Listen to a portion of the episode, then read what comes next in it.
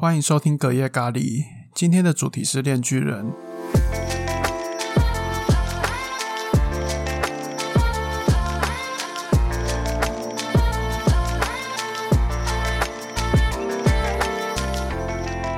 那为什么要介绍这部作品呢？除了因为我很喜欢这部作品，它最近动画也已经开播，希望能够透过这集让大家对作品有初步的了解。我会尽量以不剧透的方式来分享。可能等动画播完第一季后，再来做一集有雷的新的分享。那《炼巨人》是由日本漫画家藤本树与周刊少年 Jump 所连载的漫画作品。故事主要讲述一名因父母双亡而必须依靠猎杀恶魔为生的主角电治，在一次的意外中获得了炼巨恶魔的力量，而因此加入公安部门与各种恶魔交战的故事。那通常提到《炼巨人》，就不得不提到作者藤本树。我先不详细介绍，你只要知道他是一个人设有点奇葩的电影迷就好。然后除了《炼巨人》以外，《岩犬》啊，《蓦然回首》也是他之前的漫画作品。通常他的作品都会透过故事展现自己对创作，无论是漫画或是电影的一些执念。不过因为叙事手法有时候比较实验性，所以不一定每个人频率都对得上。有兴趣的话，可以先从他的短篇作品去试水温。总之，回到《炼巨人》。它不外乎有三大特点：邪道、超展开以及电影感。首先，大家都很喜欢说《炼巨人》是邪道漫画，不过“邪道”这个词其实没有太严谨的定义，随着时代也会不断的改变。但基本上，邪道就是所谓的偏离正道，反正就是主流王道系的作品怎么走，邪道漫画通常就是跟他反着干。比较常见的设定，像是主角就是反派，就是像《死亡笔记本》，应该就是一个很经典的例子。那《炼巨人》虽然一开始的故事基调也还蛮像主流少年漫的，不过随着剧情的发展，那种隐约不对劲的感觉就会越来越明显。你会感觉剧情好像越来越爆冲，越来越一发不可收拾。作者说过，他在创作上比起缜密的逻辑安排，他更尝试顺从当下的感觉去展开剧情。因此，作品中有着无数的超展开，也常常被戏称是第二自由的漫画家啊。第一自由是那个画刃牙的作者。那啊，反正故事还是有先想好结局才开始作画，所以剧情上并不会有很强的断裂感。再来是电影感的部分，由于藤本树是超级电影迷，因此在分镜或剧情的安排上，往往充斥着浓烈的电影感。我觉得会有所谓的电影感，可能是因为漫画分镜常会运用长镜头的概念，就是将某些画面可能分割成好几个，然后重复一样的构图，就能营造出时间流动的感觉。像是角色，假如说今天角色在思考好了，然后可能作者就会给他三格特写的画面，但那三格的表情都有一些细微差别，你就会好像感受到他在思考。啊，我在讲干话，反正。反反正就是你就是会感受到一种时间流动感就对了。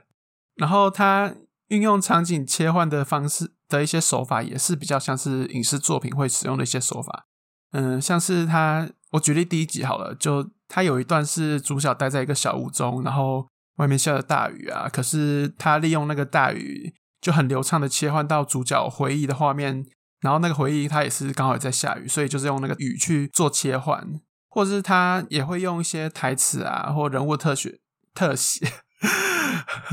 好，反正他就是用这些东西去做衔接，就比较像是影视作品会出现的剪辑手法，应该就是会让大家觉得有电影感的一些主要原因。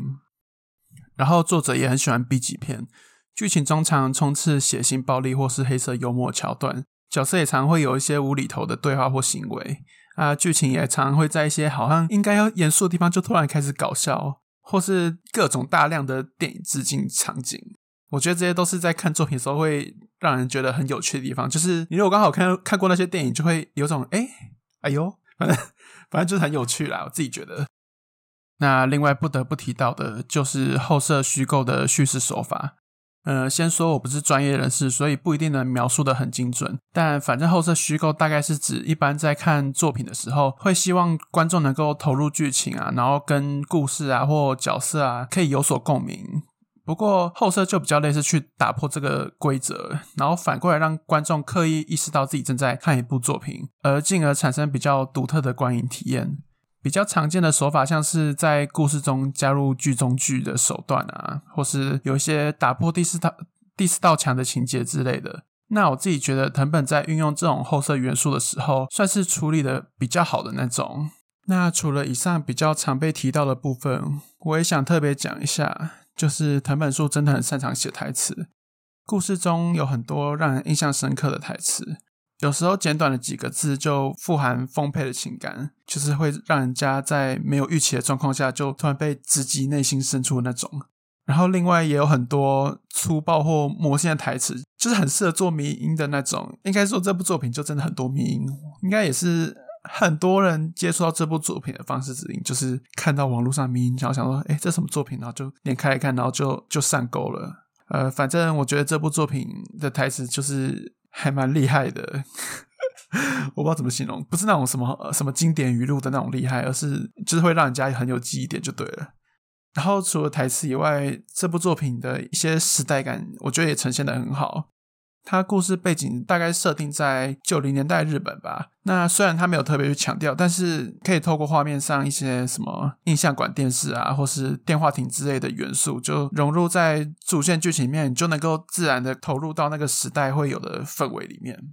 然后是画风的部分，嗯，毕竟当时第一部是。周更的漫画，所以作画虽然乍看之下还蛮潦草的，但我觉得这个粗犷的笔触其实也还蛮有个人风格的，就是人物会有种很写实但又有点腔调的那种感觉。像是他很喜欢画画那个角色吐舌头，就是呃呃，就是有种烂俗感啊，这是夸奖。反正就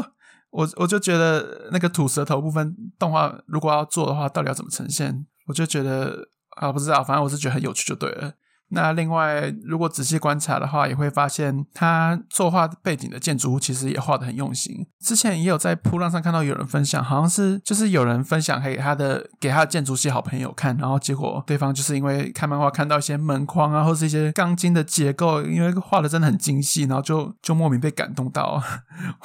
这就是还蛮有趣的，就对了。那以上就是一些关于炼巨人漫画的一些看点。不过讲了那么多优点，我还是可以提一下本作的一些缺点。因为作者在很多剧情展开是顺应直觉在画的，所以除了一些基础的设定，有些细节就比较不是那么严谨，或是他会埋下一些很像伏笔的内容，但有没有解开就也不一定了。作者好像有在访谈说过，他觉得一个角色如果在 好像角色角呃不是不是，好像角色曲线还没有完成的时候就领便当的话，剧情会看起来比较真实吧。一般来说是不太不太能接受这种说法，但实际在看漫画的时候，又觉得好像可以明白他想表达意思。总之就是，嗯，我建议在看的时候就不要去推敲剧情，反正是真的猜不到剧情了，就享受当下作品给自己的氛围就好。然后藤本树在描绘角色的时候，很多角色都是为了服务剧情而被创造出来的，以及角色的脑回路也常异于常人，所以在看的时候会有一种抽离感吧，很像自己是没有情感的旁观者之类的。以及我比较常看到有人会不喜欢这部作品的原因，跟里面一些比较 怎么讲，呃呃，比较性启蒙的一些描绘有关系。因为作品本身的调性比较直白，所以一些比较性启蒙部分的描述就会变得很露骨，或是让人感到低俗，所以应该会很多人没办法接受这种剧情描写。我自己是可以理解有人不喜欢了，但如果有人说什么主角是恶男啊之类的，我真的是我真的是写小论文来对付他。好，没有了，开玩笑的，反正有缺点就是主观的东西嘛，就自己实际去看才知道自己喜不喜欢。那再聊一下我个人的观影感受。一般我在看作品的时候，很喜欢猜测剧情走向。那如果能够出我意料，我就会很开心；但如果反过来，我会猜到剧情，就会让我很失望。但我知道这习惯还蛮 蛮糟的，就是很破坏观影体验。但我就是已经养成这种坏习惯了。然后也是因为这个坏习惯，就是让我有一段时间看作品的时候，就很常会觉得什么作品看起来都很无聊，然后就只能回去一直重看以前看过，然后觉得很喜欢的作品，然后就直到后来看《炼巨人》，就有点像是找回当初 看漫画的初衷啊。对，好了，没有啊，就是就是就是真的会有那种。会 又有那种变有趣的感觉啊，没有啦，就反正每次猜剧情走向的时候，就是会猜错啊，就会觉得哎，竟然是这样子展开吗？好有趣。然后追连载的时候，就会每周都充满那种期待感啊，跟惊喜感。那后来有看到，也有看到一篇作者访谈，是藤本树，他有说过他自己设定的目标客群是看一般漫画已经看到腻了，就就真的是我，反正反正就如果你也是。看一般漫画看的觉得很，就是你这也不是一个，也不是什么自我感觉很好，就反正就是你真的如果看一些作品，你可能觉得有点腻的话，你可能就可以试试看他们书的作品，反正就是试试看。那看完《炼巨人》之后，就是会觉得。就是一定会有种好像不够满足嘛，然后就会去把作者其他作品也找来看，然后看完其他作品就会更加被作者对电影啊或创作的一些热爱跟执念所感动到。反正我真的我是真的觉得这个时代能有藤本树，就是 就是很 很很太好了这样子。因为就是算虽然他的作品不一定能被大家接受，或是不一定每个人都喜欢，但我觉得每个时代就是要有特别一点作品，不能够太千篇一律。我也不是说藤本树就是一个什么新的风格，我知道一定。也有更多有趣的作品，只是可能我没有发现。但是至少藤本树在这个时代算是比较异色，但又有点打进主流的一个存在吧。然后现在动画也开播了，那原本的读者应该会特别去检视动画品质。不过动画跟漫画毕竟是不同的载体，所以势必会在风格上有所差异。我自己是觉得就放宽心去看待吧。虽然我我也不知道自己做不做得到，因为我我总觉得我看完。动画之后有种跟我想象真的会有落差，但目前身边有看动画人是都还算是好评了，所以就就继续看下去吧。而且动画化就是也会有新的观众出现，就也能够接收到比较可能更多元的声音吧。我觉得看大家的评论也是一种观影的醍醐味，所以还是很期待啦。那我来做一个小总结，嗯，可能适合看这部作品的人大概有三种吧。呃，第一种就是主流漫画已经看腻的人。第二种就是各种类型的创作者，因为刚刚就是有说嘛，作品很常会提到对创作的一些执念，我觉得创作者去看应该会很有共鸣。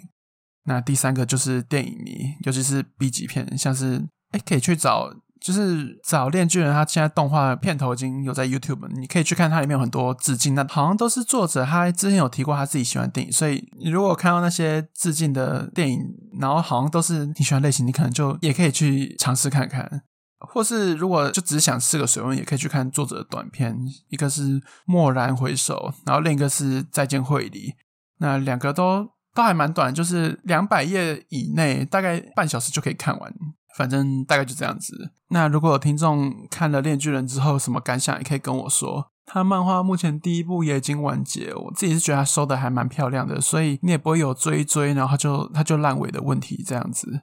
然后目前作者也在网络上连载第二部中，就截至目前的话，我觉得剧情还是依旧还蛮有趣的这样子。那如果你看完之后反而是对剧情有很多疑问的话，可能也可以私信我，搞不好可以帮忙解答。毕竟 我自己是真的看这部作品重看很多次。嗯，那今天节目就大概到这边吧。呃。我有一些喜欢的作品清单，我也会放在资讯栏面，大家也可以去看一下那个清单，可能就可以知道我大概喜好吧。希望之后能够介绍更多的作品。